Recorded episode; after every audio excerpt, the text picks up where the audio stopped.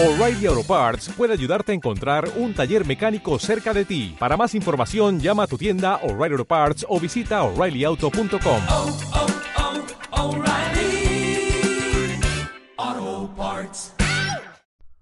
Gamificar es tan solo aplicar estrategias, pensamientos y mecánicas de juegos en contextos no jugables, ajenos a los juegos, con el fin de que las personas, en este caso nuestros alumnos, adopten ciertos comportamientos. Por lo tanto, de forma simplificada, gamificar es aplicar las estrategias que tienen los juegos, los videojuegos, al aprendizaje del alumnado. Y dirás, ¿por qué se gamifica? ¿Por qué es tan importante? Porque buscamos con ello mayor motivación, mayor implicación del alumnado y sobre todo mayor sostenibilidad de los aprendizajes. En ocasiones, o bueno, muchas veces, si ponemos la vista atrás, vemos que hemos olvidado multitud de contenidos y experiencias que hemos tenido en la escuela. Con metodologías activas no solo es para que el alumnado se implique más, sino que va de la mano para que se aprenda y no se olvide con tanta facilidad. Y en este podcast nos vamos a centrar en diferenciar qué es la gamificación y sobre todo en siete puntos que hemos de tener en cuenta a la hora de gamificar, tanto en la escuela como en las oposiciones. El primer punto es muy sencillo. La gamificación la hemos de justificar a nivel curricular, por un lado, y por otro lado, a nivel social. ¿Qué quiere decir esto? Que la LOE, modificada por la LONCE, nos demanda un cambio educativo. Nos demanda estas metodologías donde el alumnado ha de ser el centro del aprendizaje. Por lo tanto, ya tenemos la justificación a nivel curricular y a nivel competencial. Bueno, cuando vayamos manejando el decreto y el real decreto, y bueno, en definitiva las distintas leyes, veréis que justificar la gamificación es muy sencillo. Y por otra parte, tenemos el aspecto social. Gamificamos para que nuestro alumnado se implique. Gamificamos porque nuestro alumnado cada vez tiene menos atención y menos concentración. Hemos de jugar con los elementos de la curiosidad. Hemos de huir de la escuela de mando directo, en el que el docente es la referencia absoluta. No, hemos de fomentar esa autonomía a través de nuestro alumnado, porque se va a enfrentar el día de mañana a trabajos que no existen, se va a, se va a enfrentar a nivel emocional a situaciones que él es el protagonista. Por lo tanto, es fundamental la gamificación. Y esto lo hilo con el segundo punto. Cuando gamifiquemos, hemos de tener muy en cuenta lo que son metodologías activas y por ende la importancia de que nuestro alumnado, reduciéndolo al absurdo, esté activo en dicha metodología. ¿Qué quiere decir esto? Que tome decisiones. Gamificar es lo que hemos dicho, meter mecánicas dinámicas del juego, de los videojuegos al aprendizaje. Pero esto no quita que hemos de poner el foco en, el, en que nuestro alumnado tome decisiones, tenga esos puntos, los cambie por insignias. Si estamos gamificando en torno a un tablero de juego, que pueda decidir e incluso construir su propia aventura. En definitiva, que sea autónomo en alguna parte de la gamificación, que tenga que pensar, que se promueva ese sentimiento crítico y ese sentimiento creativo, porque si no, aunque utilicemos gamificación y la etiqueta de gamificar, no estamos haciendo metodologías activas. Si hacemos una gamificación que de 1 pase a 2, de 2 a 3, y todos tengan los mismos puntos, todos hagan las mismas acciones y uno detrás de otro, eso puede ser gamificar, pero no es una metodología activa. Y lo que buscamos son metodologías en las que el alumnado tome decisiones, sea crítico, sepa elegir, sepa ver qué caminos hay, porque de esta manera le va a transferir el día de mañana mucho más. Y de nuevo lo relaciono con el punto 3 a la hora de gamificar.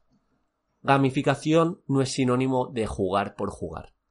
Aunque esté dentro de un proyecto, jugar por jugar no quiere decir gamificar. La gamificación, y ya que somos docentes o lo vamos a ser, exige mecánicas, exige dinámicas, exige ese propósito didáctico, ese, esos niveles, esa puntuación, esa narrativa que cambie el contexto y que haga y potencie la curiosidad y la sorpresa en el alumnado. Eso es gamificar. Aunque llevemos un proyecto de ciencias naturales, de matemáticas, de inglés, de lo que quieras, y metamos un juego particular, eso es jugar y quizá aprendizaje basado en juegos. Para ello hemos de conocer muy bien lo que es la gamificación, de qué elementos consta y hacerla nuestra. Ahora que tenemos en las redes sociales tantos ejemplos de gamificación, coger alguna e intentar construirla o deconstruirla en los pasos que tiene y hacerla vuestra en el contenido que os interese. Y de esta manera os vais a diferenciar de la media que en ocasiones mete juegos por juegos o que gamifica y porque mete unos puntos y ya está. Se pueden complicar mucho las gamificaciones y como os digo, es fundamental, y esto lo hilo con el punto 4, que juguemos con los elementos de autonomía, motivación y sensación de progreso. Motivación en el sentido que rompemos con el patrón, rompemos con la dinámica que están acostumbrados y por ende, ya con esa motivación se van a implicar más. Un niño motivado, una niña motivada, es un kamikaze del aprendizaje.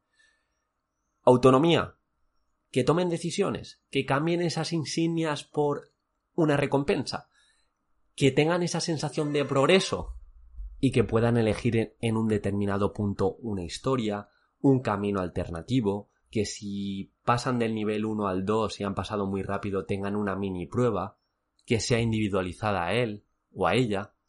En definitiva, que tome decisiones, que no esté siempre supeditado al adulto. Y el siguiente paso sería una gamificación cooperativa, en el que todos se potencien entre todos y todos se sientan capaces y tengan esas experiencias de aprendizaje positivas. Eso sería el paso siguiente a una gamificación potente. Y aquí aparecen dos elementos fundamentales y cruciales dentro de una gamificación. La curiosidad y el factor sorpresa. Vamos a jugar con estos elementos. Vamos a Vamos a intentar involucrar a otros docentes, a la familia. Vamos a crear esa curiosidad fuera del horario escolar, esas narrativas, esos mensajes.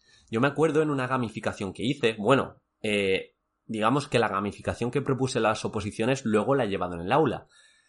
Y yo llamaba al conserje, bueno, quedaba con él, y aparecía el conserje disfrazado, para eso tiene que acceder, y traía un maletín. Y en ese maletín empezaba la gamificación.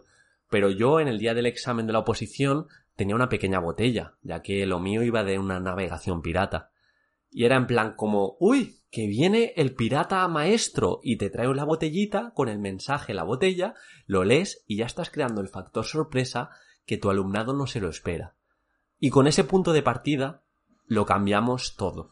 Y ya empezamos a meter la semillita de la curiosidad. Eso es gamificar. Y por eso la gamificación está estrechamente ligada con la neurociencia, porque se ha visto que si utilizamos curiosidad, utilizamos sorpresa, motivación, sensación de progreso, que todos tengan experiencias de aprendizaje positivas, autonomía, estamos haciendo que haya emoción y que el aprendizaje perdure en el tiempo. Lo estoy repitiendo, pero quiero que lo tengáis muy claro. Y esta curiosidad se puede hilar con algo que hacen los youtubers, que es el denominado clickbait que viene a llamarse como cebo. Crear pequeños cebos, en este caso involucrar otros docentes, o llenar el propio colegio o instituto de carteles haciendo una pequeña cuenta atrás, involucrar a, a familias que vayan diciendo esas frases de me ha dicho tu profesor, o no sé, he escuchado que en la escuela que en cinco días aparece el gran relámpago. ¿Cómo? ¿El gran relámpago? Y luego vas al baño y hay un cartel. Quedan tres días para el gran relámpago. Y cuando llega el día, hay un sonido muy fuerte y ahí empieza la gamificación. Es algo que me acabo de inventar. Pero me refiero que juguéis con ese cebo, con esas llamadas de atención que utilizan youtubers o que se utilizan en internet para que tu alumnado se implique mucho más. Y una vez que tenemos ese cebo, ese clickbait, es muy importante que tengamos una buena narrativa, un buen contexto, eh, una historia que meta al alumnado de lleno, sea de primaria, sea de secundaria, que tenga sentido. Muchas veces eh, la gente de secundaria o la gente de formación profesional se mete en los videojuegos porque tiene una historia, tiene un nexo, tiene un hilo conductor. Vamos a buscar eso, una buena narrativa que implique, que emocione, que les sienta protagonistas, que tengan que tomar decisiones para salvar a, algún superhéroe, que se sientan ellos, eh, no sé, participantes de la comunidad lo que se os ocurra.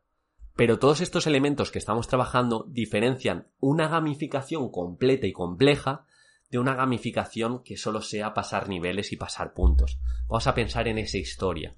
Y por último, deciros que el primer día es el más importante. El primer día donde se crea la expectación, donde es el gran día de la venta, el gran día de la exposición. Hemos de jugar con roturas de patrón ese primer día, disfraces, contexto, ambiente, otros docentes, familiares.